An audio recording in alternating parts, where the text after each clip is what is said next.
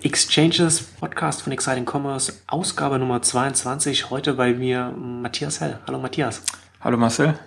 Ähm, heute Thema, wollen wir ein bisschen über, über die Entwicklung der Elektronikbranche sprechen. Und du warst jetzt gestern auf einer Veranstaltung von, von eBay, hast du mir jetzt im Vorfeld erzählt.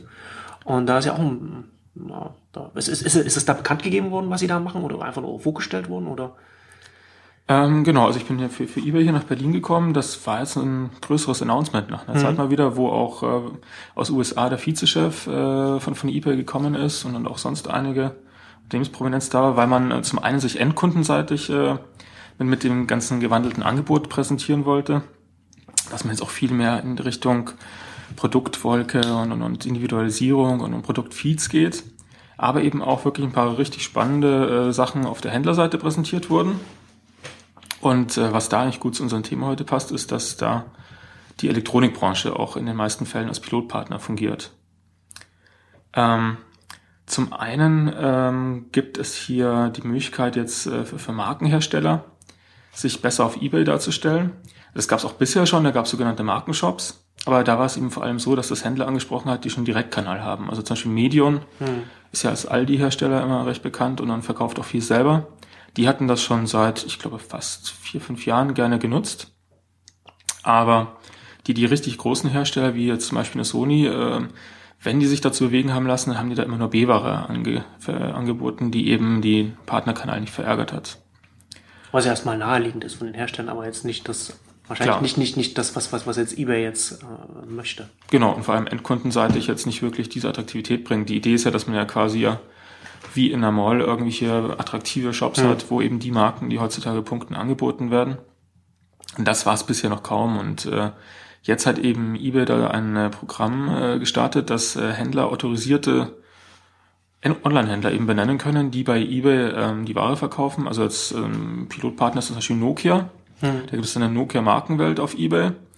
Ähm, das schaut wirklich so aus auf den ersten Blick, auch im Look and Feel und, und von den Angeboten, als wäre das jetzt ein äh, Nokia Online-Shop. Ist aber eine, eine Aggregation aus lauter äh, Angeboten, die eben autorisierte äh, Händler von Nokia anbieten, die bei eBay sind. Und das sind dann zum Beispiel Redcoon, Cyberport und andere große Online-Händler. Das ist schon eigentlich äh, keine schlechte Idee, weil das äh, ein äh, Hingehen auf eben diese Markenhersteller ist, auf denen ihre Vertriebskanäle und es denen wirklich erleichtert, äh, den Sprung zu eBay zu machen und äh, auch so ein bisschen die, die diese Brücke aufweicht. Das ist auf der einen Seite der Händler, der eben nicht äh, endkundenseitig verkauft, auf der anderen Seite dann ähm, die, die Handelspartner, die aber vielleicht nicht im Sinne des Händlers verkaufen. Hm. Und ähm, ja, da hat eBay schon das Potenzial vielleicht, dass sie jetzt äh, da Bewegung reinbringen, dass mehr Markenhersteller, zunächst haben sie jetzt im Elektronikbereich, glaube ich, mit ähm, 18 Markenherstellern gestartet. Ähm, aber das hat auch Potenzial durch in anderen Branchen. Und, und äh, eBay hat ja auch da gerade im Fashion-Bereich oder bei Luxusherstellern Stichwort Adidas, oft Probleme mit Markenbrands, die eben nicht wollten und, und da könnten sie einiges aufweichen. Aber was ist da, was, was, was machen die Markenhersteller da konkret? Also sagen sie dann, wir, wir, wir geben jetzt uns, unsere Marke für, die, für, diese, für diese Aggregation, jetzt für diese, für diesen Ebay-Shop oder mhm. Unterseite oder so, wie man das nennen will, her und, und wählen und arbeiten mit Ebay zusammen da an, an, an der Auswahl der, der, der Händler, die wir da drin haben wollen? Oder, oder was, oder was machen, was machen die da, die Hersteller? Ähm, die Hersteller, die tun äh, zusammen mit eBay erstmal eine Konzeption dieses Stores. Also das wird eben im Look and Feel umgesetzt. Äh, die können auch entscheiden, äh, okay. welches Sortiment in den Vordergrund gestellt wird. Und die benennen eben eine gewisse Menge an, an Partnern, die in den meisten Fällen ohnehin schon bei eBay sind, die eben dann äh, so ein Label autorisierte Händler kriegen. Das ist auch von Endkunden ersichtlich. Hm. Ähm, steigert dann wahrscheinlich ein bisschen auch das Vertrauen in diese Händler. Hm. Und eben die tragen so dazu bei, dass quasi ein äh, Shop-in-Shop auf eBay entsteht, der eben ihren Bedürfnissen entspricht, so dass sie jetzt auch äh, aufhören, das eben äh, Steine in den Weg zu legen und, und, und okay. eBay möglicherweise als, als eine gute Plattform im, Rahmen einer Online-Strategie äh, erkennen könnten. Du hattest jetzt im Vorfeld auch noch erwähnt, dass ähm, es jetzt auch ein, ein ich glaube, ein Pilotprojekt mhm. gibt zwischen mit, äh, mit, mit, mit Saturn. Ne? War genau. Das, das war der, der zweite Teil, der in diesem Zusammenhang auch äh, nicht unspannend war. Und zwar, dass äh, eBay auch daran geht, äh, die, die Händlershops, die sie für große Retailer haben und, und für große Online-Händler, dass sie diese überarbeiten. Und äh, da ist eben Pilot äh, Saturn, Das hat schon begonnen Mitte letzten Jahres. Äh, da wurde das Saturn Outlet heißt das eröffnet. Ähm, endkundenseitig schaut das eben aus wie, ähm, als ob Saturn da jetzt wirklich einen eigenen Shop eröffnet hätte, eBay.de, Saturn Outlets, besteht aber eigentlich aus vielen kleinen eBay-Shops, die von den einzelnen Saturn-Filialen betrieben werden. Hm. Was äh, eben diese dezentrale Aufstellung von Media Saturn auch, auch wirklich äh, sehr gut auffängt. Auch ja auffängen muss. Oder auffängen genau. muss, ne? Also ist ja Media Weil Saturn äh, das wäre eben schwierig, genau. genau. Beziehungsweise es könnte der Saturn.de Online-Shop könnte ja theoretisch hm. als Händler auftreten ist vielleicht zu einem späteren Zeitpunkt ja auch nicht unattraktiv für, für eBay. Aber der Einstieg ist, glaube ich, bewusst jetzt gewählt, um eben auch mal den Filialen vor Ort, ähm, vielleicht ist es auch so, ein kleines Ventil, äh, dass man auch den Filialen vor Ort was in die Hand gibt, um zu sagen, na schaut mal, wir machen jetzt nicht nur Saturn.de gegen euch, sondern äh, in unserer Online-Strategie ist auch... Ein, äh, Online-Knochen den Filialen hinwerfen, sozusagen. Ja. Ich meine, das tun sie ja mit ihrer Pickup-Strategie ja auch schon. Hm. Saturn und, und Mediamarkt haben ja immer diese unglaublich hohen Abholquoten von, von 40 Prozent oder so bei hm. Online-Bestellungen. Da partizipieren die Filialen ja, ja. auch schon. Ja. Den Umsätzen, soweit ich weiß, auch. Aber eben das ist ganz spannend, dass sie jetzt die Möglichkeit haben, also in, in diesem Outlet, wie der Name schon sagt, sind eben B-Waren, äh, Vorführstücke, Einzelstücke. Ähm, die kommen da rein und das fing eben letztes Jahr recht überschaubar mit zehn äh, Saturnmärkten an und ist inzwischen äh, so groß, so weit gewachsen, dass äh, über die Hälfte der 150 Saturnmärkte in Deutschland da vertreten ist. Als ich jetzt zuletzt die Woche geschaut habe, waren es über 8000 Artikel. Also ist eigentlich richtig äh, wie, wie ein gar nicht so kleiner Online-Shop. Und ähm, Endkunden können da eben wählen, ob sie die, die ganzen Angebote durchsuchen und sich die nach Hause schicken lassen oder ob sie ortsbezogen suchen und äh, das dann lieber in der entsprechenden äh, Filiale, in dem entsprechenden Markt abholen wollen. Auch das ist interessant, weil das ja bei eBay bisher nicht Standard ist. Äh, also das wird oft in solchen Piloten aus den USA gezeigt, äh, wo eBay ja Milo mit diesen Local Inventories übernommen hat. Hm ähm, dass es eben die Möglichkeit gäbe, dann auch, äh, was weiß ich, in einer Boutique ein Kleidungsstück auszusuchen, per Ebay zu bezahlen, mobil und dann in der Filiale vor Ort abzuholen. Ist aber alles noch Zukunftsmusik und vor allem auch in Deutschland noch gar nicht umgesetzt. Aber hier mit äh, Saturn wird das auch schon mal vorexerziert.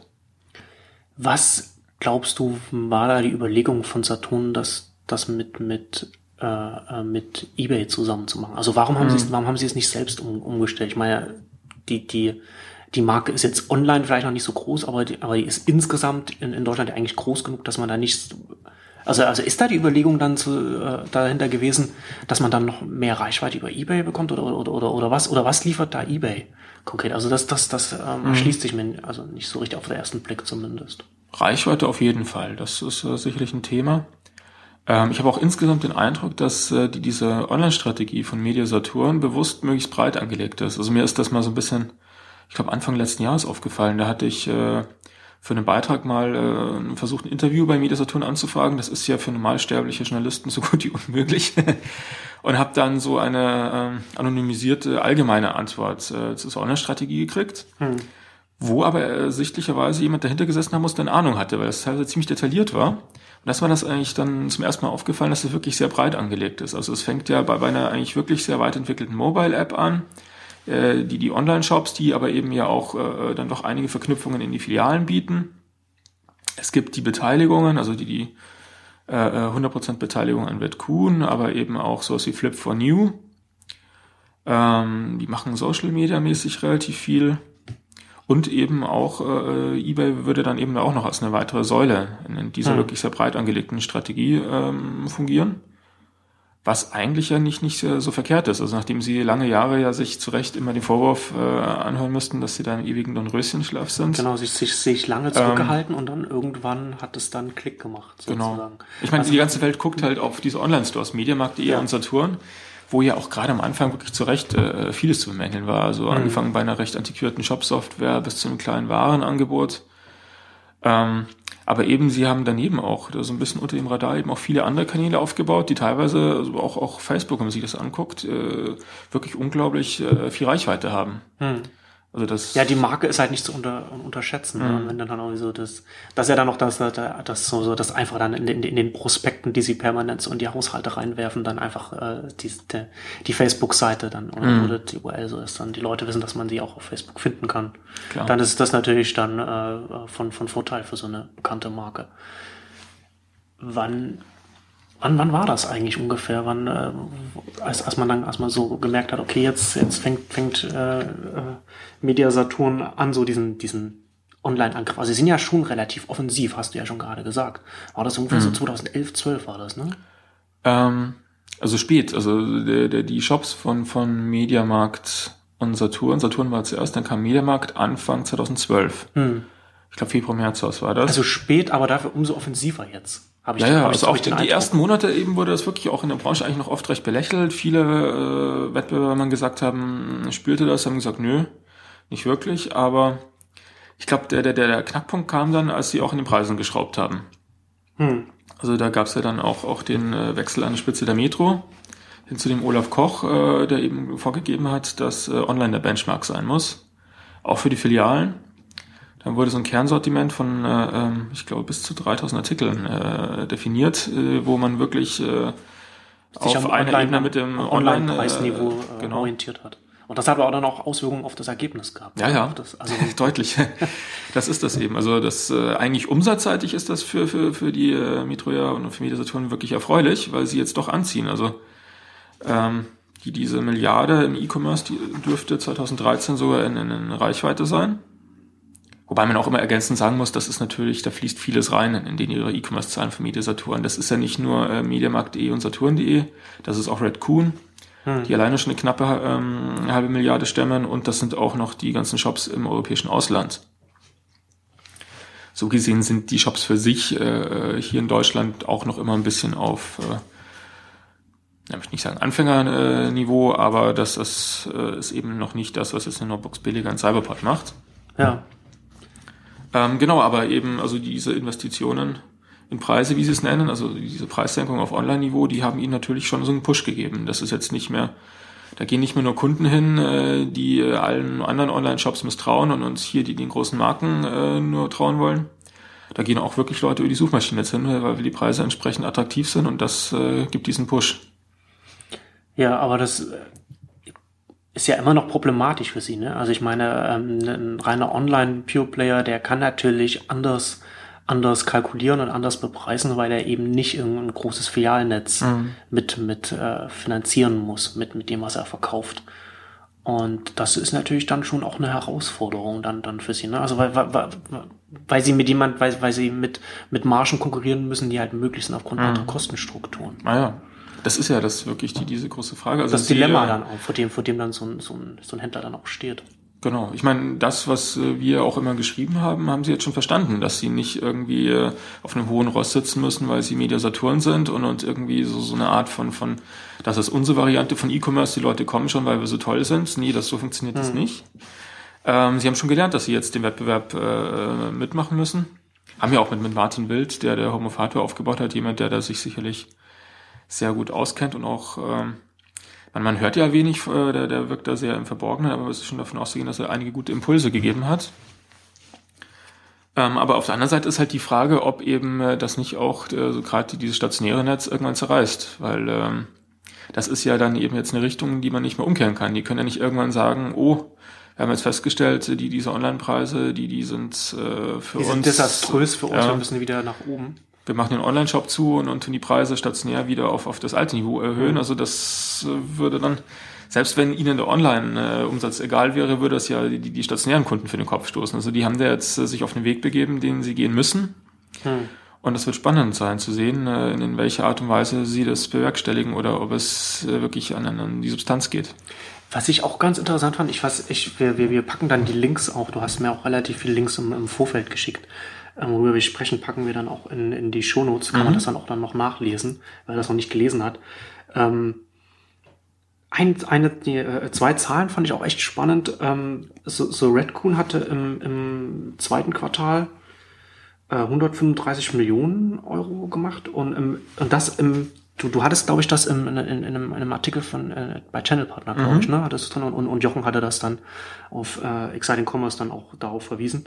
Also die 135 Millionen von Redcoon im, äh, im Verhältnis zu den 149 Millionen äh, Multichannel, also also online, mhm. die, Mediamarkt und Saturn. Mediamarkt genau. Saturn, die sie halt online machen. Allerdings äh, europaweit muss man sagen. Das ist oh, okay. eben, also das ah, wird immer ein bisschen an den Teppich gekehrt. Also okay. das ist nicht alleine Deutschland Umsatz. In, interessant fand ich das dann doch irgendwie diese, dieser, dieser, dieser dieser Pure Player zu, der, der zugekaufte Pure Player dann halt doch immer noch so viel macht oder, oder, oder nahezu mhm. so viel macht, wie, wie, wie, wie eigentlich die, die, die, das Mutterunternehmen online macht. Mhm. Und man ja auch nochmal so sieht, ähm, wie viele Potenziale es dann eigentlich in, also das, ich meine, das ist ja das, was das Mantra, was sich auch immer wiederholt, wie viel, mhm. wie, wie viele Potenziale man in, in, in, einem, in einem Pure-Player-Ansatz mhm. sieht im Vergleich zu einem Multichannel-Ansatz. Ähm, wie, wie schätzt du denn ein, wie, wie wichtig ist denn innerhalb von, von dem ganzen Konzerngebilde äh, Redcoon selbst? Ähm, naja, es ist, hat sicherlich äh, auf jeden Fall eine wichtige Rolle eben, um, um diesen Online-Kanal, also eben, was sie bei Medienmarkt und Saturn machen, ist ja Aufbauarbeit. Das ist eben klar, dass sie jetzt, äh, wie gesagt, das sind europaweit mit einem Schwerpunkt auf Deutschland mhm. diese Umsätze. Aber das ist eben noch nicht jetzt äh, komplett erste Liganiveau. Mhm. Das hat äh, Red Kuhn auf jeden Fall schon, auch, auch wenn die zuletzt stagnierten. Allerdings muss man eben schon noch sagen, dass äh, Media Saturn auf einem guten Weg ist. Also Red Kuhn hat ja zehn Jahre äh, Zeit gehabt, um auf, auf diese guten 400 Millionen zu kommen. Mhm die sie zuletzt äh, Jahresumsatz hatten. Und äh, Media Saturn ist hier im zweiten Jahr dann schon bei 135 Millionen. Also deutlich. Äh, ja, aber wie gesagt, sie kommen halt auch mit einem mit einem Markenvorschuss ja. und, und wahrscheinlich auch mit also also ein teuer erkaufter Marktanteil, das sind das ja dann auch, oder? Also relativ viel investiert erst. Ja, und, und auch Red Kuhn teuer erkauft. Also das auch, war ja, 125 Millionen genau. äh, Übernahmebetrag damals. Das ist ja durchaus an der oberen Grenze der üblichen Bewertungen. Und äh, naja, auch, auch äh, so mancher Manager bei, bei Media Saturn wird seit Übernahme auch schon ein bisschen in Zweifeln kommen sein, weil dann jetzt zunächst dieses Jahr kam, wo Red Kuhn äh, also haargenau auf, auf Vorjahreslevel sich eingependelt hat. Mhm. Jetzt sagt man, dass es wieder wächst, aber gucken wir mal, also wie, wie es am Jahresende ausschaut. Ähm, der der, der, der äh, Geschäftsführer von Red Kuhn ist ja unter äh, ist ein, äh, gegangen worden ist ja auch ein guter Hinweis darauf, dass das nicht so performt das hat, wie man sich ja, bei Metasaturn also vorgestellt hat. früh auch, ne? Also jetzt relativ früh nach der Übernahme jetzt ist er. Genau, also es ist schon davon auszugehen, dass es jetzt nicht äh, nicht geplant war. Geplant war, da ja. nach einem lukrativen Exit jetzt äh, so einen, einen Feierabend zu genießen, sondern also der, der reine Heckel war ja auch selber ein, ein ähm, Manager von von äh, Mediamarkt. Äh, der hatte das ja das Holland-Geschäft äh, aufgebaut, äh, schon in den 80er Jahren. Also da hat auch eine Historie, glaube ich, dass er sich eigentlich in dem Konzern auch nochmal beweisen wollte. Hm. So gesehen ist das auch nochmal nicht so plausibel, dass der da wirklich ein Jahr nach der Übernahme dann schon sagt, so jetzt, äh, das war's. Äh, nee, also da, da wird man bei, bei der Metro, bei Media Saturn schon drauf gedrängt haben, dass das sich da was tut nach diesem Jahr Stagnation. Hm. Und, und äh, das Interessante ist ja eben ein bisschen, man hat ja auf der anderen Seite haben wir jetzt bei Exciting Commerce ja auch mehrmals berichtet, ähm, die dieses äh, abschreckende Beispiel für Mediasaturen von Dixons äh, in, in UK mit äh, Pixmania, die ja eben auch einen Onlinehändler so in dieser halbe Milliarde Euro Größenordnung übernommen haben. Für viel Geld, der dann, gut im Fall von Pixmania nicht nur stagniert, sondern sogar deutlich eingebrochen ist und den man äh, inzwischen eben verkauft hat, äh, beziehungsweise nicht verkauft hat, sondern wirklich noch mit einem zweistelligen Millionen Zuschuss an eine äh, Holding äh, abgestoßen hat. Hm. Also nicht immer so erfolgversprechend so eine Übernahme eines Pro-Players. Ähm, Media Saturn, sie experimentieren ja also auch bei, bei Redcoon. Wir hatten das, ich glaube, wir hatten das auch in, in der Exchanges, glaube ich, in der, in der vorletzten oder so auch kurz, mhm. kurz erwähnt. Wir hatten das auch, hatten das auch im, auch im Blog. Äh, äh ja, ich habe es gesehen, das war, glaube ich, in der letzten Folge, wenn du die B-Ware meinst. Genau, die ja. B-Ware meine ich, genau. Da also das ist ja auch interessant, dass sie, dass sie, dass sie, dass sie da mit, mit bei, bei Redcoon experimentieren, aber es ist natürlich auch irgendwie so eine, da laufen sie ja auch wieder so. Ich glaube, wir hatten das bei den Exchanges kurz, kurz äh, angesprochen, dass es auch gefährlich für die Marke sein kann, wenn man, wenn man da, wenn, mhm. wenn man da so den, den Verkauf von B-Waren da zu sehr in den Vordergrund schiebt. Ähm, ja, klares Jein. ähm, also interessanterweise, ich, ich selber, als ich das zum ersten Mal gehört habe, dass die Biwa anbieten, ich fand das überhaupt nicht spannend. Hm habe ich mir so gedacht, na gut, also das ist ja eigentlich auch nicht neu, weil wenn man mal guckt, also eine, eine Cyberport, die hatten eine Zeit lang sogar eine Schwester-Webseite, wo sie B-Waren verkauft haben, jetzt ist es so eine Kategorie unter vielen. Ähm, also das machen wirklich ganz viele von, von den großen Online-Händlern im Elektronikbereich, dass es sie B-Ware, refurbished Sachen äh, und, und ähnliches online verkaufen. Hätte wahrscheinlich auch nicht diese Aufmerksamkeit gekriegt, wenn es nicht Red Kuhn ist. Hm. Also gerade wegen der Media Saturn, ja, ja. die da eben hinten dran genau, hängt, weil, weil jetzt, jetzt auch wirklich äh, da guckt man dann halt genau, was was was was machen die, was machen die auch bei Red Kuhn, ne? und wird das ja. dann halt ganz genau beobachtet. Ähm, und dann hat auch die Zeitung Commerce-Bericht auch wirklich hat Wellen geschlagen. Also das ist ja auch, auch in Okay. Publikationen erschienen, die jetzt gar nicht so im klassischen Fachmedienbereich sind, da das äh, Kunis B-Ware anbietet. So gesehen schon mal gute Publicity. Also da, da kommen sicherlich dann auch, auch jetzt eine ganze Menge Leute drauf.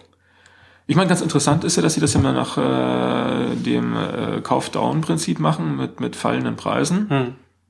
Ist auch so ein bisschen schon wieder, ja, so Nullerjahre. Also das, äh, ich, ich hatte da auch mal kurz überlegt, das kam mir bekannt vor und äh, das war zum Beispiel Notebooks Billiger, die haben das das erste im Elektronikbereich gemacht, dass die mit ihren Tagesdeals gestartet sind, haben die auch einen Kaufdown gemacht. Haben aber, glaube ich, aus gar nicht so schlechten Gründen inzwischen auf, auf äh, feste Preise umgestellt. Also es war nicht so äh, erfolgreich bei denen dann sozusagen. Oder hat oder oder nicht so, wie man das sich gewünscht hatte. Ich glaube, das ist immer so, also wir, die wir uns ja irgendwie äh, ähm, täglich mit, mit E-Commerce-Themen befassen, finden es immer spannend, dass es alternative Verkaufsformate gibt, Ja. dass ein bisschen spieleartige Elemente Einzug halten. Aber ähm, die Kunden scheinen jetzt nicht so drauf abzufahren. Also das, äh, Ich kann mir halt, also das, das glaube ich, ich kann mir halt gerade bei, bei, bei so einem Modell, wo du mit, mit, mit, mit feinen Preisen und, und sowas arbeitest, also du kannst das ganz, du kannst das ganz interessant machen. Das sind auch, das ist auch ganz spannend, irgendwie so die, die, die ökonomischen Modelle dahinter, also wenn man das so, wenn man daran geht. Aber ich glaube, dass man ganz schnell bei so etwas Gefahr läuft, ähm, die, die, die, die Kunden zu überfordern. Dass, sie, dass, dass, dass, denen das nicht alles, nicht alles geheuer ist und dass sie da lieber nichts dann, äh, und dann lieber irgendwie verzichten, weil sie, weil sie nicht so richtig verstehen, ob, ob sie jetzt übervorteilt werden oder ob sie da jetzt irgendwie, ein, äh, ob das für sie irgendwie was ist. Also ich glaube, da immer, da kann man schnell, das kann man schnell äh, überkonzipieren, glaube ich. naja, und wir reden hier auch von Unterhaltungselektronik. Also Ja. es geht ja nicht um Tickets von irgendwie ein paar Euro, sondern das, das sind ein paar hundert Euro. Genau, das kommt noch Und dazu. das ist jetzt ne? nicht so ein der- wo ich sage, ui, der Preis fällt gerade so, jetzt kaufe ich mir die Waschmaschine für, für, für äh, 700 Euro. Ja. Also das ist, hat ja glaube ich auch ähm, der Deal Club äh, äh, gemerkt. Ähm, also von, von, von Egenium aus, aus, aus Düsseldorf, äh, die ja, ähm, die hatten wir glaube ich auch bei den Exil-Konferenzen früher gerne dabei, Mhm. also die ja eben so eine eigene Plattform äh, gebaut haben. Ursprünglich kam es ja ein bisschen von, von Medion äh, initiiert, dass man eben da ähm, B-Ware zu fallenden Preisen angeboten hat und die haben sich dann mit der Zeit deutlich diversifiziert, also auch in andere Bereiche eher ein bisschen eben Sachen, die jetzt nicht so hochpreisig sind, die auch eher mal so ein bisschen fast schon in Richtung Partygag oder, oder irgendwelche Bundles von, von Alltagswaren und sowas. Das glaub, eignet sich unter Umständen vielleicht sogar fast besser für, für solche Formate als eben wirklich diese hochpreisigen Geschichten. Ja, ja, wahrscheinlich.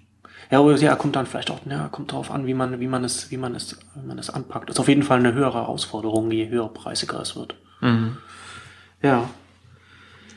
Ähm, ich würde jetzt gern, wenn du jetzt nichts zu Media Saturn noch zu sagen hast, oder, oder, also, ich meine, da kann man noch einiges wahrscheinlich noch sagen, aber jetzt irgendwie jetzt so äh, aus dem Stegreif würde ich jetzt, ich würde ganz gern mit dir ähm, auch über, jetzt über, über GetGoods ähm, sprechen. Ist ja nicht so weit weg von Mediasaturn. Das stand ja zumindest auch meine Übernahme durch Mediasaturn im Raum, die dann nicht geklappt hat. Also es ist ein perfekter Anschluss. Genau. Bei denen ist natürlich ganz interessant, äh, da, dadurch, dass sie an der Börse sind, hat man ein bisschen mehr, mehr Einblick und dadurch sind sie aber auch ein bisschen, bisschen mehr, äh, so ein bisschen in, in, ihrem, in ihrem Spielraum auch ein bisschen eingeschränkter, oder? Und, und, und, und also merkt man das bei denen, dass sie, dass sie da nicht, nicht, vielleicht nicht so können, wie sie, wie sie vielleicht wollen. Du hast ja, ich weiß gar nicht, wann das war, du hattest ja vor, vor, vor, ich glaube Anfang, Anfang des Sommers war es, mit dem äh, Markus Rockstedt-Mies, das ist der Geschäftsführer und Geschäftsführer, Gründer, ne? genau. ein Interview gemacht und wie, wie, wie, schätzt du das da ein? Ja, ich, also Get Goods ist ja zurzeit so in dem Elektronikbereich so das Schillerndste, was, was da so am Markt zu haben ist. ähm, da fühlt man sich dann nicht selten dann so ein bisschen an, an die frühen 2000er Jahre erinnert. In welcher Hinsicht? Ähm, ja, so dass das eben einfach äh, fängt an ja bei, bei diesen äh, Börsenstrategie, die man da verfolgt, äh, wo wirklich alles mitgenommen wird. Also von, von, von der Ausgabe von der Anleihe, äh, Kapitalerhöhungen. Ähm, ja, da wird, wird eben versucht, alles, äh, was geht, mitzunehmen. Es ist eben, es ist ja unglaublich schnell gewachsen. Also das Unternehmen hat jetzt äh, in gerade mal gut fünf Jahren sich äh, im Prinzip von der Gründung auf, auf 400 Millionen Euro Umsatz äh, hochgearbeitet. Aber man an der Stelle immer mal sagen muss, natürlich, Elektronik ist aufgrund der hohen Tickets nicht zu vergleichen mit, mit, mit was weiß ich, Fashion und sowas. Also eine halbe Milliarde im Elektronikhandel entspricht sicherlich einem deutlich geringeren Umsatzvolumen in anderen Branchen. Aber trotzdem, also ohne den, ohne den Erfolg jetzt zu schmälern. Ja, nee, aber fällt mir immer so ein bisschen auf, ja. dass man bei, bei der Elektronik immer so ein bisschen in diese Magie der großen Zahlen hm. verfällt, ähm, die natürlich dem geschuldet ist, dass ein iPhone 600, 700 Euro kostet, wenn es neu ja. ist. Ähm, genau, ähm, ja, also das ist, äh, aber es ist eben eine, eine Firma, die äh, das ist total lebt. Also die, dieses Draufgängertum, da das äh, irgendwie so ein bisschen in der Dotcom-Zeit war, das kehrt da auch wieder so ein bisschen raus. Also es, äh, es werden immer ganz Ankündigungen sind ganz groß und äh, ähm, dann, dann gibt es irgendwie Verschwörungen, weil, weil der Börsenkurs sich nicht so entwickelt. Da, da, also, es gibt ja im Netz auch äh, endlose Diskussionsthreads äh, von, von, von Anlegern, äh, die dabei kurz drin sind, wo, wo täglich spekuliert wird. Also was ist los mit dem Kurs, wer drückt ihn, wer manipuliert, äh, werden wir Anleger abgezockt, äh, sind da Wettbewerber dahinter? Und äh, ja, und die, die Transparenz, äh, die würde dem äh, Aktienkurs nicht ganz gut tun, aber aus welchen Gründen auch immer ist äh, da nicht alles so ganz nachvollziehbar, was da passiert. Also äh, okay. Ähm, also es, es wurde da zum Beispiel, als ich das Interview mit, mit äh, dem Herrn Rockstedt Mies geführt habe, haben wir das auch mal angesprochen und er hat auch gesagt, ja, da ist einiges nicht so, so gut gelaufen, wir müssen mal ein bisschen seriöser werden, wir müssen mehr Transparenz schaffen, die Leute müssen uns äh, besser vertrauen, also vor allem investorenseitig. Und ähm, naja, dann hat er auch angekündigt, dass er sich mit, mit zwei äh, äh, guten Übernahmen verstärken wird. Ähm, und dann war es wirklich so, dass ein, zwei Wochen später die, die erste Meldung kam und dann war das eine Übernahme von einem Online-Shop, die noch niemand gehört hatte. Hm. Ähm, eine XGMS, wenn ich den Namen jetzt, das sind vier Buchstaben, es fängt mit X ein. Okay. Das ist gar nicht so leicht zu merken. Ähm, wie in der Börsenmitteilung mm, geschrieben wurde, eben ein, ein, ein B2B-Online-Shop. Ähm, wenn man mal geguckt hat, dann steckt dahinter ein Systemhaus aus dem Telekommunikationsbereich. Ähm, allerdings, wenn man auf die Seite ging, war es also ein Shop, wo fünf Produkte drin standen und der in einem ganzen Layout irgendwie auf dem Stand von vor fünf bis zehn Jahren war. Also hm. angeblich mit einem Umsatzvolumen von 70 Millionen äh, übernommen. Okay. Das war zum Beispiel eine dieser Sachen, die dann auch gleich wieder, also was auf den ersten Blick ganz toll hervorkommt, verstärkt sich im B2B-Bereich. Äh, Get Goods wurde immer vorgeworfen, dass sie möglicherweise auch Subdistributionsgeschäfte unter dem Endkundenmantel abwickeln. Das ist, ist eigentlich eine gute Chance, um das ein bisschen transparent zu machen, zu trennen. Aber eben dann äh, seltsamerweise mit einer Shopmarke, die eben keiner kannte, wo eigentlich GetGoods auch selber hätte sagen können, wir machen jetzt eine Division auf, um, um eben hier Transparenz zu schaffen und um B2B extra laufen zu lassen. Hm. Naja, und dann die nächste Übernahme wenigstens, da, da, da kannten wir alle, was war Paul Direkt. Ähm, ist aber halt auch natürlich so, so, so ein zweischneidiges Schwert. Also es ist, äh, die E-Commerce Alliance hatte ja die, den Unternehmenswert von Paul direkt äh, zuletzt jetzt auf Null abgeschrieben, wegen der eben wenig zufriedenstellenden Entwicklung. Es gab aber schon bei Paul direkt äh, Anfang, Mitte 2012 so ein Relaunch, wo man sich bis neu positioniert hat. Also man, man ist ja gestartet eigentlich mit so einem Fokus auf, auf Unterhaltungselektronik und äh, auch diverse Fashion-Gadgets, äh, Accessoires. Und hat sich ja dann als, als Shoppingclub für Männer neu erfunden, die diesen Unterhaltungselektronikbereich, weil er eben wahrscheinlich auch wirklich schwer im, im Sourcing und, und, und schwer da immer ähm, entsprechend attraktive Angebote zu attraktiven Preisen zu haben. Also diesen Bereich hat man runtergefahren, aber hat wohl mit dem anderen Sortimenten, wo man jetzt reinging, nicht so viel Erfolg gehabt. So gesehen kriegt jetzt Get Goods da halt, äh, ja, wie sie, glaube ich, sagen, 1,2 Millionen Kundendaten, die eben auch Interesse an, an sowas wie Fashion haben, wo Get Goods gerne rein möchte. Get Goods will den äh, Stammshop äh, äh, zu einer Art, ja, also äh, Rockstedt Mies gerne ein zweites Amazon ausbauen, was natürlich sehr ambitioniert ist. Aber eben man hat jetzt äh, nicht gerade da jemand übernommen, der auch, äh, wo, wo, wo der Rubel gerollt ist. Also das, das äh, der Umsatz, den man sich da dazu gekauft hat, der hält sich seinen Grenzen. Hm.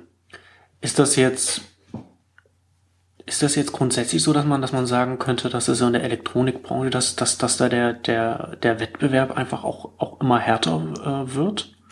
Und dass sich dann auch ähm, ja, wie, wie, wie Paul Direkt oder, oder, oder Get Goods, dass man, dass man sich auch, ähm, das ist auch, äh, das ist einfach nicht mehr, das sind einfach nicht mehr so die, die, die fetten Wachstumsjahre jetzt einfach sind. Oder, mhm. oder, oder ist das, oder ist es zu hart? Ist es, ist, also. Ja, naja, teilweise kann ich da schon zustimmen. Ähm, natürlich ist es wahrscheinlich zu hart, weil jetzt auch, auch in den letzten Jahren äh, ein Notebooks billiger zum Beispiel immer noch so um durchaus mindestens zehn Prozent gewachsen mhm. ist, was ja, also so viele traditionelle Handelsunternehmen hätten das ja gerne gesehen. Mhm. Aber es äh, stimmt, dass es ja wirklich eine Zeit gab, ähm, so vielleicht sagen wir zwischen 2,5 und dann 2010, wo äh, das Ganze exorbitant gewachsen ist, wo er wirklich dann also ganz schön heftig zweistellige Zuwachsraten dann Tagesordnung waren, wo eben einige, also eine Notebooks billiger, eine Cyberport, anfangs auch noch Home of Hardware, solange sie mitgehalten haben, Red Coon wurde eben aus diesen zweistelligen Umsatzmillionenzahlen und auch wirklich recht schnell äh, die die 100 Millionen übersprungen haben. Hm. Und dann eben bis jetzt, äh, jetzt inzwischen kratzen sie alle an der halben Milliarde Euro die, die großen Elektronikversender. Also da war eine Zeit lang wirklich eine ungeheure äh, Dynamik drinne. Und äh, gleichzeitig, das ist der Punkt, wo, wo ich äh, es nicht ganz zustimmen würde, äh, da war schon eigentlich bisschen so dieser Punkt auch, wo sich die Spreu vom Weizen getrennt hat. Also da gab es schon eine Konsolidierung, wo einerseits so diese ganz äh, rudimentären äh, Elektronikversender, also eine Norsk IT, die irgendwie ganz viel ähm, Hardware und und und äh, äh, wirklich eher für IT-Bastler ein Angebot hatte und, und auch mit undurchsichtigen Geschäftspraktiken unterwegs waren. Solche Leute sind vom Markt verschwunden. Ähm, andere, die, die schon ganz lange dabei sind, auch, auch zum Beispiel eine Mindfactory, die, die sind zwar noch immer gut dabei, aber die haben sich irgendwie eingependelt auf, auf so eine Wert, die haben sich dann ja. auch so ein bisschen abgekoppelt von diesem starken Wachstum und äh, so diese Elektronikversender, die es äh, wirklich verstanden haben, ihr Sortiment äh, sehr gut zu kennen, das Sortiment auf, auf Bereiche zuzuspitzen, die auch, auch gerade in diesen Jahren, wenn man ja überlegt, das ist ja auch die Zeit, wo das erste iPhone rauskam. Ähm, ja, 2005 hatten auch die meisten Leute einen Desktop-Rechner, heute ist es alles auf Notebooks. Hm. Tablets sowieso. Also das ist eben haargenau diese Bereich, wer, wer, wer da in der richtigen Zeit sich auf die richtigen Sortimente spezialisiert hat, äh, da einen, einen guten Kundennutzen und gute Preise bieten konnte, der konnte da äh, wirklich richtig toll wachsen. Und das haben eben Notebooks billiger, ein Cyberport, ein Red Coon. Und äh, jetzt eben auch gerade mit dem Smartphone-Boom, äh, das ist ja das, was ja Get Goods groß gemacht hat. Also mhm. die, die haben das sehr gut geschafft, aber auf diesen eben auch technischen Wandel anzusetzen. Gibt es denn da äh, aber, aber starke Unterschiede? Gibt es doch da bei den, bei den äh, in, in, den Sortimenten jetzt nicht zwischen denen, die du genannt hast, oder? Oder, oder, oder, oder, oder würde man schon, oder würdest du mhm. schon sagen, dass es, dass sie sich da auch stark unterscheiden? Ähm, Teils, teils. Also ein Notebooks billiger hat ja Nomen ist Omen äh, schon lange Zeit wirklich einen ganz starken äh, Schwerpunkt eben auf diesen, ja, erst dieses Notebook, dann irgendwie äh, hm. mobile Geräte-Bereich. Ähm, letztes Jahr bei der K5 hat der Arndt von Wedermeier, also Notebooks billiger Geschäftsführer, ja erzählt, dass man ja auch äh, eigentlich schon bis zur Waschmaschine an sich inzwischen alles vorstellen kann. Und, und die Waschmaschine, da, da lacht man immer so leicht drüber, das ist ja das, wo ja jeder rein will, weil, weil da eine ganz andere Marge dran hängt. Hm.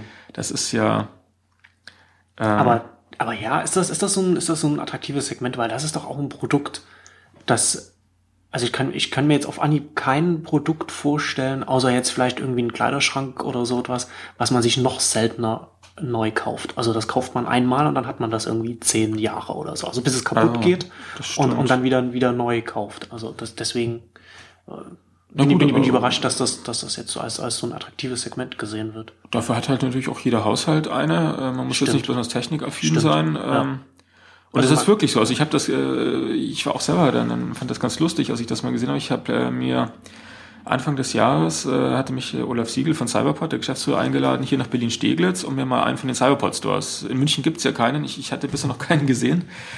Ähm, Bis jetzt immer noch nicht. Oder also die, die haben, haben, sie, haben sie nicht jetzt irgendwie dieses Jahr irgendwie äh, München war noch für wollen? dieses Jahr angekündigt, okay. wurde jetzt aber auf 2014. Also Cyberport hat ja dieses Jahr jetzt schon, ähm, ich glaube, den zwölften Store jetzt eröffnet. Mhm. Die, die waren wirklich jetzt stationär unglaublich äh, aktiv.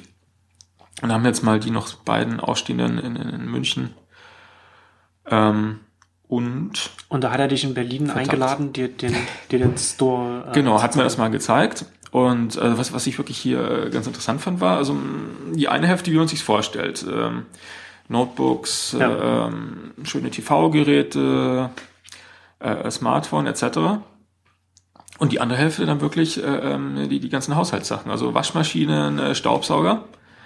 Und, und äh, ja, da hat er mir das eben auch nochmal gesagt, dass das, äh, sie hatten Miele als Partner. Miele ist ja so ein bisschen so das Apple unter den Haushaltsgeräten.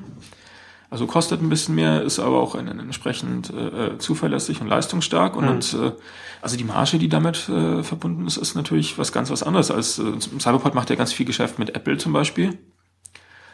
Ähm, also man, man sieht es ja auch, bei den Apple-Produkten gibt es eine marginale äh, Preisschwankungen, also die, die bewegen sich alle recht nah am, am Niveau vom Apple Store und äh, ja. da ist für den Handel auch, auch wirklich nicht viel Fett da dran. Hat man hat man keinen Handlungsspielraum, was, was den Preis angeht.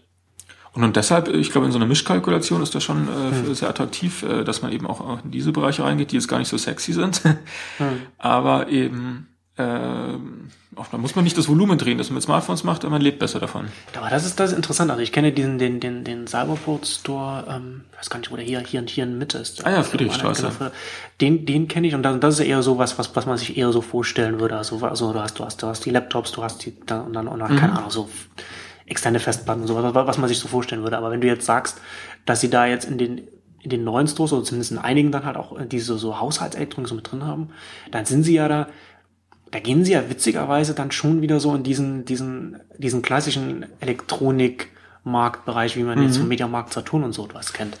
Ist denn das, ist denn das bei denen, also offensichtlich muss es ja erfolgreich sein, ne? diese, diese mhm. Station, also die Strategie mit den stationären äh, Läden. Ja, nee, gehe ich jetzt auch mal davon aus, also ähm, an, an sich wird das in der Bilanz nicht, nicht äh, weiter jetzt aufgeschlüsselt, was Online-Umsätze für stationäre sind. Mhm. Aber also wie, wie mir das auch da gesagt wurde, ähm, ist es für Cyberport schon mal deshalb rentabel, weil auch rein über den reinen Store-Umsatz sich daraus äh, Mehrwerte ergeben. Also man, man stellt fest, dass in den Postleitzahlbereichen rund um die Stores mehr online bestellt wird. Ähm, Online-Bestellungen werden dort auch in die Stores ganz gerne zur Abholung geschickt. Äh, also man hat so ein Halo. Plus äh, Beratung mhm. fängt im Store an, äh, Kauf äh, online. Also da gibt es schon durchaus Effekte, die das, da die, die Kanäle überschreiten. Ja, das, ist ja, das ist ja ganz interessant. Also klar, dann, dann lohnt es sich, das sowas zumindest in Ballungsräumen dann zu machen. Genau, aber das ist Spannende ist schon, das ist genau wie du es sagst, äh, ich habe das ja auch mal für, für dieses äh, Local Heroes Buch, was ich geschrieben habe, wo ich ja äh, verschiedene stationäre Konzepte äh, vorgestellt habe, mit Online-Bezug, äh, die eben wirklich auch, auch für den Einzelhandel Impulse liefern können. Da hatte ich ja so ein bisschen als so äh, Idealtypen Notebooks billiger mit Cyberport verglichen. Hm. Und äh, Notebooks billiger ist, ist stationär eigentlich wie im Netz. Also die, die haben da auch diesen, diesen klaren Produktfokus in den Notebooks billiger Store. Da gibt es äh, Notebooks, da gibt es Tablets und, und, und Smartphones. Aber dafür wirklich eine große Auswahl. Also da kann eben kein Saturn mithalten und, und auch sonst äh, kein Fachgeschäft. Und, und äh, auch mit einer großen Beratungskompetenz. Und ansonsten sind diese Stores wirklich ganz kahl. Also da, das, äh, man sieht den Beton. Da das ist alles schon schön präsentiert, aber wirklich sehr schlank. Äh, ja, E-Commerce-Prinzipien. Also mm, so schlank, wie man sich äh, online aufstellt, versucht mhm. man es da im Store. Und, und Cyberport ist eben dieser Gegenpol. Also das ist äh, diese Stores, wenn man sie sich anguckt, ja, das ist eben wie, wie ein Saturn. Nur das Sortiment so ein bisschen eingedampft auf eine bisschen, ja, Curation ist ja auch immer so ein schönes Schlagwort, auf, auf eine Vorauswahl. Und eben schöner, edler präsentiert als bei Saturn. Also die, die, die Ästhetik ist ja bei Cyberport sehr von der Apple-Welt bisschen geprägt. Und ähm, ist auch online so. Also das ist eben die, die, auch die Webseite von Cyberport, gerade mit Shop Usability Award ausgezeichnet. Ähm, wenn man die jetzt mit Notebooks billig vergleicht, ist ja auch viel bunter, viel mehr Produktwelten, die da gleich einem vorgestellt werden. Das ist schon so die Idee, dass man eben so, so einen ähm, Elektronikgeneralisten, wie es eben Saturn ist, und Saturn ist ja auch nicht Mediamarkt, muss man auch nochmal unterscheiden. Saturn war auch schon immer ein bisschen der, der Shop in, in der Metro-Aufstellung, der auch für Leute ist, die ein bisschen stöbern wollen. Hm.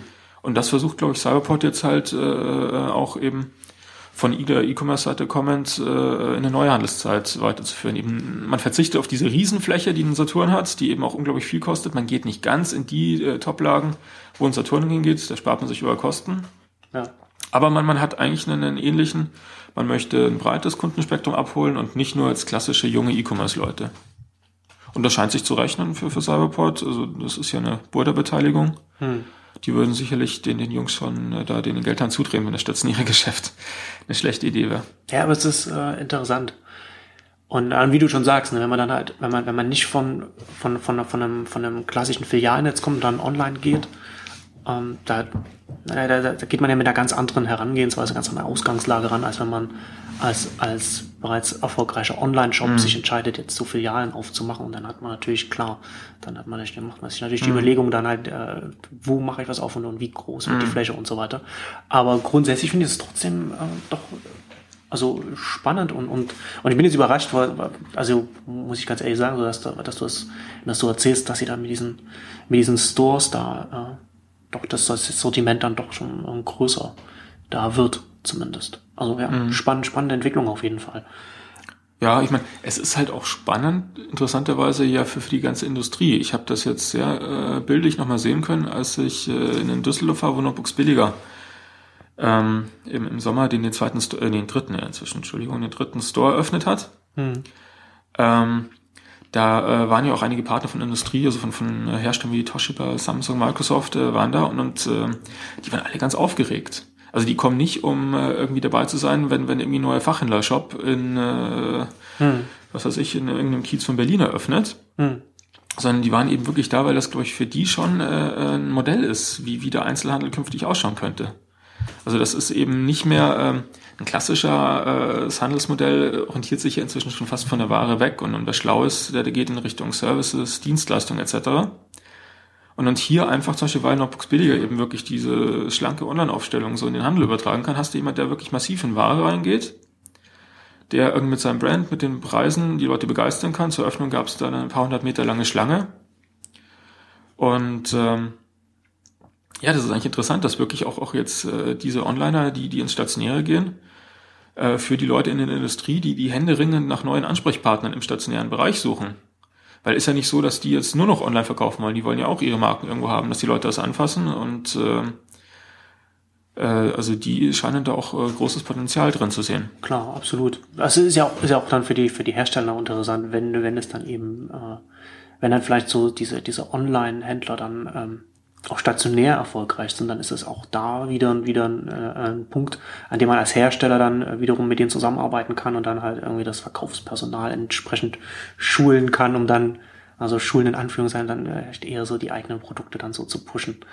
Ähm, du, du kennst ja, oder beziehungsweise du sprichst ja auch mit relativ vielen Geschäftsführungen so in der Elektronikbranche. Hast du denn da den Eindruck, also wird, wird überlegen auch andere Anbieter da so in diese Richtung? Also wir haben jetzt Notebooks billiger, Cyberport. Oder experimentieren sie denn andere auch so mit, mit, vielleicht mit einem Shop oder, oder, oder wie ist da, wie ist da die grundsätzliche Stimmung in der Branche? Mhm. Mal, mal so gefragt. Ähm, also es ist jetzt, glaube ich, nicht direkt ein Trend zu erkennen, dass man jetzt mhm. sagt, dass das, das äh, ein Vorbild ist, was alle nachmachen wollen. Mhm. Also es ist auch bei den Großen ist es ja recht überschaubar eigentlich. Also eine Red Coon wird nicht stationär gehen, weil es in einem Konzern schon genug gibt, die da das gibt's, machen. Da gibt's schon, ja, da gibt's schon die stationären Leute. Genau. Und ähm, ja, Get Goods, also mir hat damals der, der Markus Rockstedt-Mies noch gesagt, dass sie es nicht machen. Ähm, ich glaube, zwischenzeitlich habe ich irgendwo gelesen, dass er mal eine, laut nachgedacht hat, ob man sich doch mal vorstellen könnte, aber aber man könnte ja zum Beispiel auch in eine andere Richtung gehen. Also Jochen und ich, wir hatten auch mal in einem, ich glaube in der, in der Nummer 14 war es, auch darüber äh, gesprochen, was man, was, was jetzt vielleicht auch mal mit den künftig, mit den ganzen frei, frei werdenden Verkaufsflächen in den Innenstädten mhm. passiert. Ja, also es ist ja nicht nur nicht nur Schlecker, sondern es wird auch wird auch irgendwann äh, so weit kommen, dass wir jetzt auch bei, bei, bei den Einkaufszentren dann mhm. auch auf freie Flächen haben werden, die äh, irgendwie genutzt werden müssen. Und da haben wir auch zum Beispiel darüber gesprochen, dass zum Beispiel ein, ein Zalando mhm. äh, so Events machen könnte. Ja, und das sieht das ja so ein, ne, wie so eine so eine nationale äh, Tournee oder so etwas, wo es, wo, wo es dann vielleicht auch, wo es auch einen Community-Aufbau gehen kann und wo man auch sagen kann, äh, wir bauen jetzt wir, wir, wir präsentieren irgendwie diese Produkte und so etwas. Ich bin nicht ganz sicher, also das für, für, für den Fashion-Bereich ist das, ist das, finde ich das ganz interessant und auch naheliegend. Ich bin nicht ganz sicher, ob das, mhm. wie das, wie das im Elektronikbereich übersetzbar wäre, aber wäre es ja durchaus auch wiederum, könnte ich mir durchaus auch vorstellen, dass es da auch irgendwelche Konzepte oder, oder, oder, oder Möglichkeiten da gibt, was man da in der Richtung noch machen könnte. Aber da gibt es wahrscheinlich jetzt aktuell nichts in der Richtung. Naja, oder Überlegungen meine, zumindest was ich ja eigentlich immer gar nicht so unspannend finde, ist ja, wenn man über partnerschaftliche Modelle ähm, drüber nachdenkt. Ja. Also das, ähm, es könnten, es gibt ja in anderen Bereichen gibt es ja auch, auch Online-Händler, die ähm, äh, als, als mit, mit Shop-in-Shops oder mit ähnlichen äh, Lösungen bei, bei stationären Unterschlupf finden. Hm.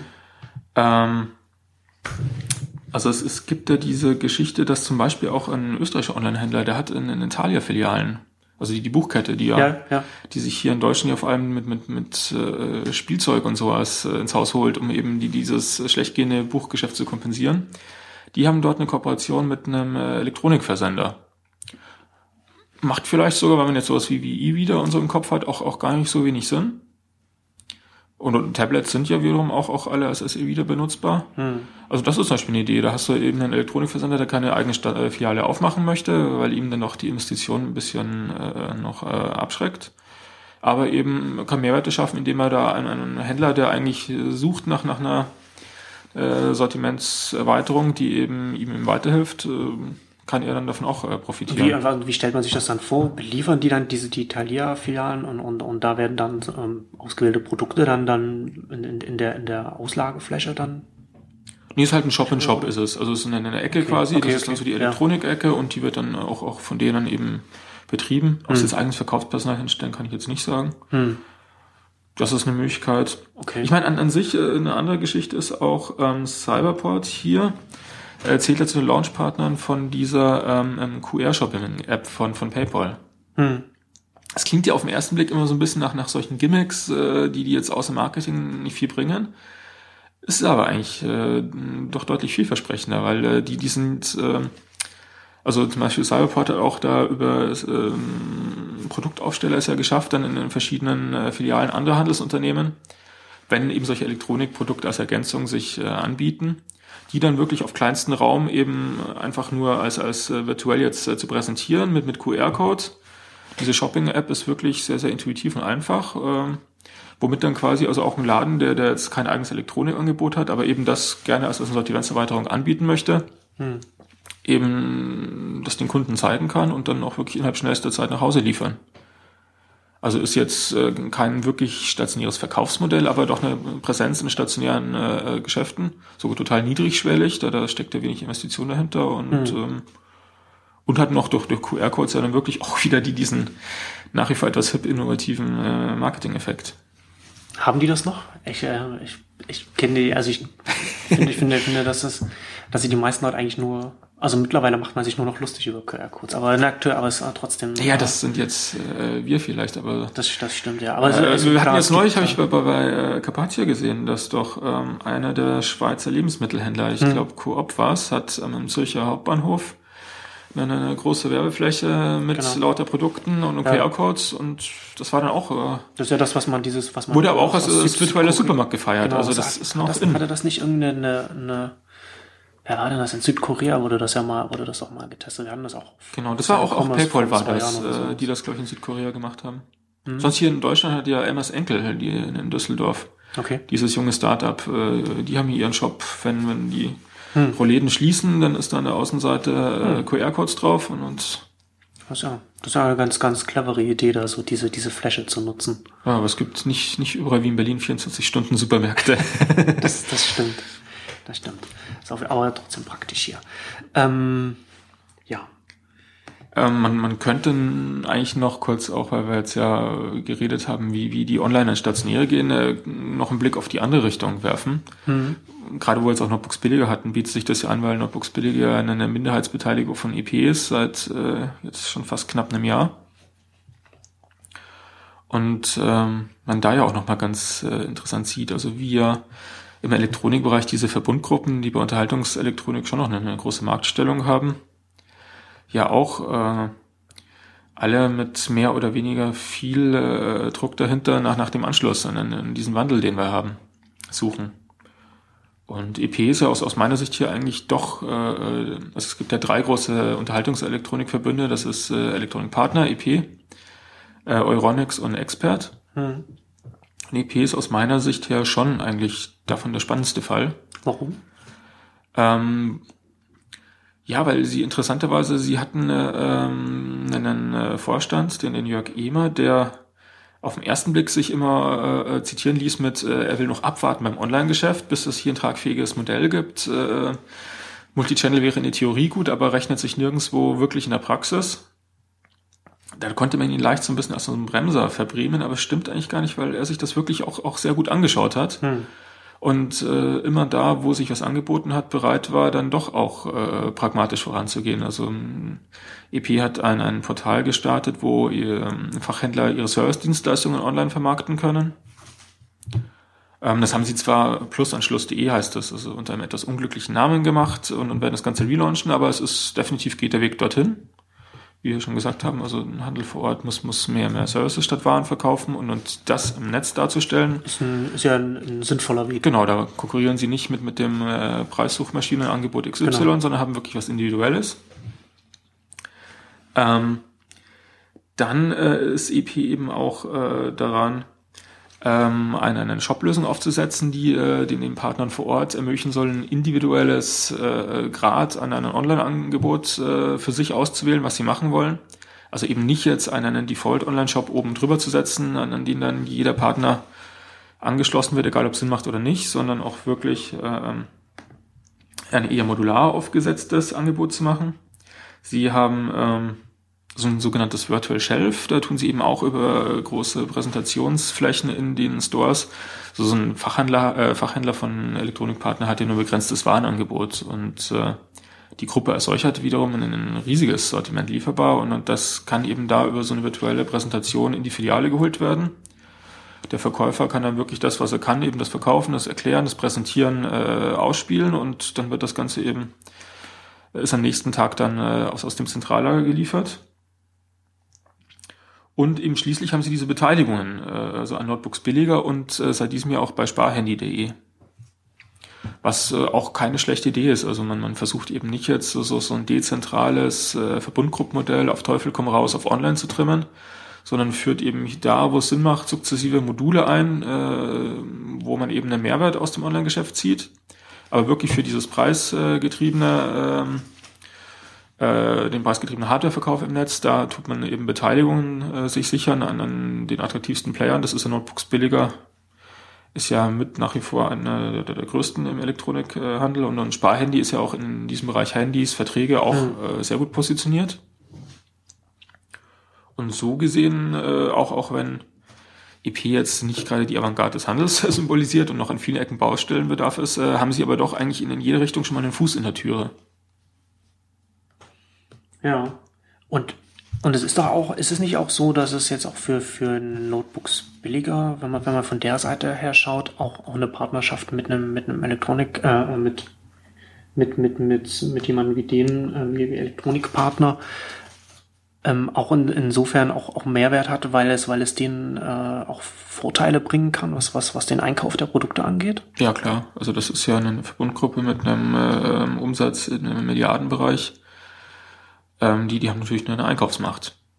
Und das ist natürlich dann für so einen, für so einen aufstrebenden Player dann natürlich dann auch eine, also nicht, nicht zu verachtender äh, Vorteil, der sich da ergeben kann. Genau, auf jeden Fall. Und umgekehrt eben äh, hat auch wirklich diese, also Elektronikpartner ist ja ein sehr alteingesessenes Unternehmen, die, die haben schon äh, 75-jähriges Jubiläum letztes Jahr gefeiert. Äh, dahinter steht äh, die Haubrichs, eine so dieser großen Handelsgründerfamilien.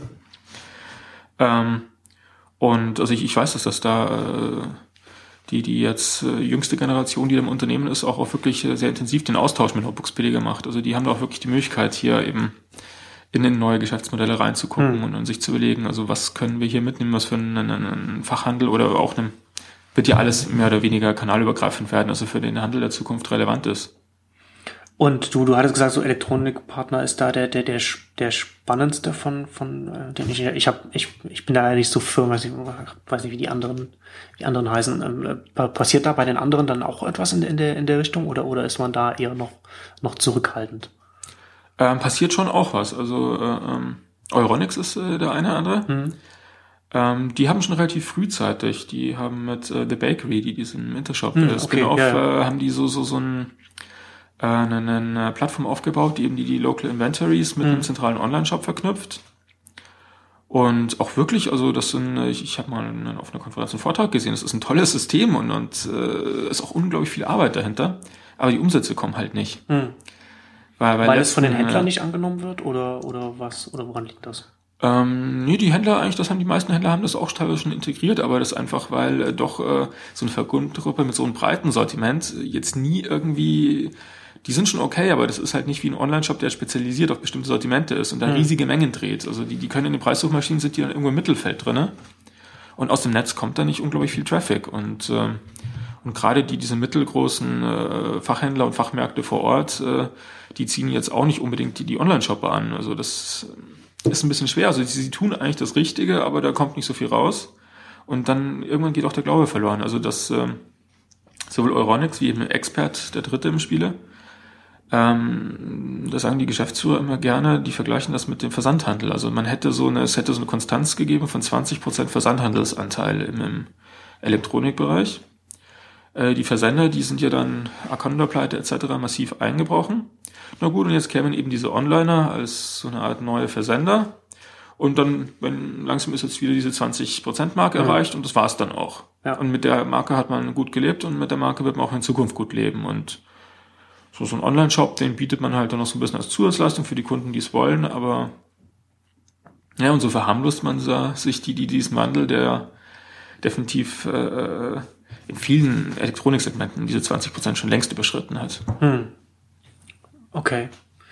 Ähm, jetzt zum Abschluss.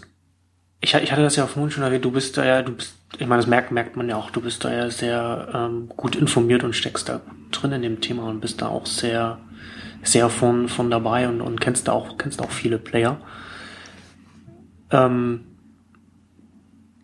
du sprichst da ja auch, ähm, auch regelmäßig mit, mit, mit, mit Managern in, in der Branche und, und was würdest du denn jetzt von, von aus, aus deinem Blickwinkel heraus äh, sagen, in welche Richtung oder, wa- oder was oder was gerade so das, das, das wichtigste Thema so äh, in der Elektronikbranche ist und wo sie sich, wo sie sich hinbewegt. Ähm, also vielleicht so, ein- so ein so das große Bild, was, was, was man da, oder falls man, vielleicht, vielleicht kann man auch gar nicht irgendwie sagen Mhm. sowas, sondern, vielleicht zerfasert das auch, also weiß ich nicht. Naja, es ist, äh, also wenn wir jetzt mal online, was ja für uns relevant ist, äh, erstmal betrachten, ist Mhm. es halt sicherlich so ein bisschen die Frage, ähm, äh, wie geht's jetzt weiter? Also eben die, die großen, also eine, eine ähm, Cyberport und ein Alternate haben jetzt die, die 500 Millionen Euro im, schon 2012 übersprungen. Wahrscheinlich Notebooks billiger, wenn es nicht schief läuft, wird das dieses Jahr schaffen. Red Coon äh, soll ja angeblich jetzt auch wieder wachsen. Äh, GetGoods ist auf dem Weg zu dieser halben Milliarde. Also man, man pendelt sich Ja. da wirklich, äh, man, man hat jetzt diese Schwelle übersprungen, aber also die, die wirklich die Umsatzmilliarde, äh, die äh, wäre jetzt, glaube ich, deutlich schwieriger zu, weil das ist halt einfach äh, schon jetzt ein relativ großes Marktvolumen. Hm. Und man darf ja nicht vergessen, man hat hier noch eine Amazon, äh, wo äh, Branchenbeobachter auch äh, die, die Umsätze im Elektronikbereich also auf jeden Fall äh, auf, auf über einer Milliarde schätzen. Man hat eben auch ein Ebay, das ist, äh, wie mir gestern gesagt wurde, warum äh, launcht man diese Sachen mit, mit Piloten aus, aus dem Elektronikbereich, weil Elektronik hier auch eine der umsatzstärksten und zentralsten Kategorien ist. Also es, es, es ist ja schon hier wirklich massiv was unterwegs und es ist jetzt nicht mehr so ein automatischer Effekt, dass jetzt die ganzen nächsten Jahre hier Wachstumsraten von, von 20, 30 Prozent äh, vorauszusehen sind. Ähm, da werden die Leute jetzt auch, auch ein bisschen äh, schmallippig. Also viele wollen gar nicht mehr so viel reden, was sie jetzt machen, weil sie jetzt ein bisschen an Feinjustierung arbeiten und, und sich, äh, Ja, und das die suchen so nach diesen Hebel für, für, für den nächsten Push. Und das, genau, und das, das ist ja dann auch so wahrscheinlich auch so ein, so ein Stadium, in dem wir jetzt so bei, bei, bei, bei dem Online- Online-Elektronikhandel so reinkommen, wo wir, wo wir wegkommen von einem, von einem, von einem Wachstumsmarkt, wo der Wachstum halt von, von Leuten kommt, die jetzt nicht mehr stationär kaufen oder, oder über, über einen klassischen Versandhandel, sondern über, über den Online-Handel kaufen. Und da kommt das Wachstum her. Na, da gewinnt man seine neuen Kunden und, und, und, sein, und seine Wachstumswechsel. Sondern dass es jetzt immer mehr dazu übergeht, dass das, dass das Umsatzwachstum oder die Marktanteil, äh, also der Umsatzwachstum von dem einen davon kommt, dass der andere verliert. Also dass man, dass man mehr so jetzt auch so miteinander konkurriert. Das hat man vorher natürlich auch, aber es ist was anderes. Ein Wachstumsmarkt ist ja immer noch was anderes als ein Markt, der sich jetzt ähm, von, von, dem, von dem Marktvolumen her äh, konsolidiert. Genau, oder eben halt was Neues macht. Also das ist eben, äh, die einen versuchen das, indem sie jetzt eben auch denken, dass ihnen stationäre Sachen einen Mehrwert bieten. Ähm, ein Thema, was hier auch, äh, wir hatten ja das, das K5-Topic, das ich schreiben durfte zu Discoverability. Also die, diese Frage eben, mit welchen Mitteln sich Stöbern, Entdeckungen und all dieses äh, online wirklich mal zum Rollen bringen lassen, das ist ja eigentlich was, was jetzt natürlich bei Büchern und, und, und, und Filmen sehr naheliegend ist, aber was ja auch äh, Hardgoods irgendwie ja. durchaus betreffen kann. Weil das ist also, Elektronikhandel ist im E-Commerce unglaublich weit vor, was, was den Umsatz, was die Umbrüche in der Branche betrifft, aber Natürlich ist das jetzt noch nicht so sophisticated, was jetzt was, die, die Verkaufsformate die, und dann die genau, Angebotsformen genau, Was betrifft. die Herangehensweisen angeht, ich meine, klar, da gibt es halt irgendwie so, so, so Alternate mit seinem Zack-Zack und so, diese ganzen, also gibt es natürlich mhm. schon so ein paar Sachen, aber ja, aber es ist meistens läuft auch ein Preis rauf. Genau, also wir, also wir haben, genau, wir haben jetzt auch so wie die ganzen Player, die wir jetzt gesprochen haben, das sind mhm. schon, also zumindest von meinem Verständnis her schon so, also mhm. hier so klassisches Sortimentangebot. Ja. Eben, also wenn wir zum Beispiel eine Apple angucken, ja. also einfach, äh, wie emotional das alles läuft. Äh, ja, da kommt jetzt äh, eben die neuen iPhone-Modelle und, und die ganze äh, Tech-Presse schreibt irgendwie, mein Gott, war das langweilig und dann irgendwie ist Verkaufsstart und das ist äh, wieder mal äh, der, der, der höchste iPhone-Umsatz aller Zeiten. Die, und dann, dann sieht man doch, dass äh, Millionen Geräte an einem Wochenende. nach wie vor halt, also das, das ist schon auch, auch in so einer eigentlich ja, eben techniklastigen Branche ist auch hier sehr viel Emotionalität. Also wenn, wenn die Händler dazu übergehen, auch, auch mehr sich Gedanken zu machen, eben wie muss ich jetzt diesen Kunden Individualisierung, Personalisierung ansprechen, mhm. äh, etc., dann kann es auch noch ein Hebel sein, auf jeden Fall. Könnt ihr mir, ich könnte mir da auch vorstellen, dass da gerade auch was, was vielleicht sowieso vertikale Integrierung angeht, da noch, noch mehr möglich ist. Also, also äh, Händler, die, die, die, die, die vielleicht mit, mit Eigenmarken mehr, mehr arbeiten oder umgedreht Hersteller, die mehr so in, auch in den Händlerbereich gehen. Wenn wir jetzt, gerade wenn wir Apple ansprechen, ist ja Apple ja auch, da haben wir ja auch nicht vergessen, so die Apple Stores sind ja auch ein riesiger, mhm. äh, eine riesige Handelserfolgsgeschichte mit, äh, Rekord werden, was, äh, was, was, was Umsatz pro Quadratmeter mhm. angeht. Und, und, ja, auch online übrigens. Und, und online, auch der online, ne? online, genau. Äh, Apple verkauft ja auch online seine, seine Produkte.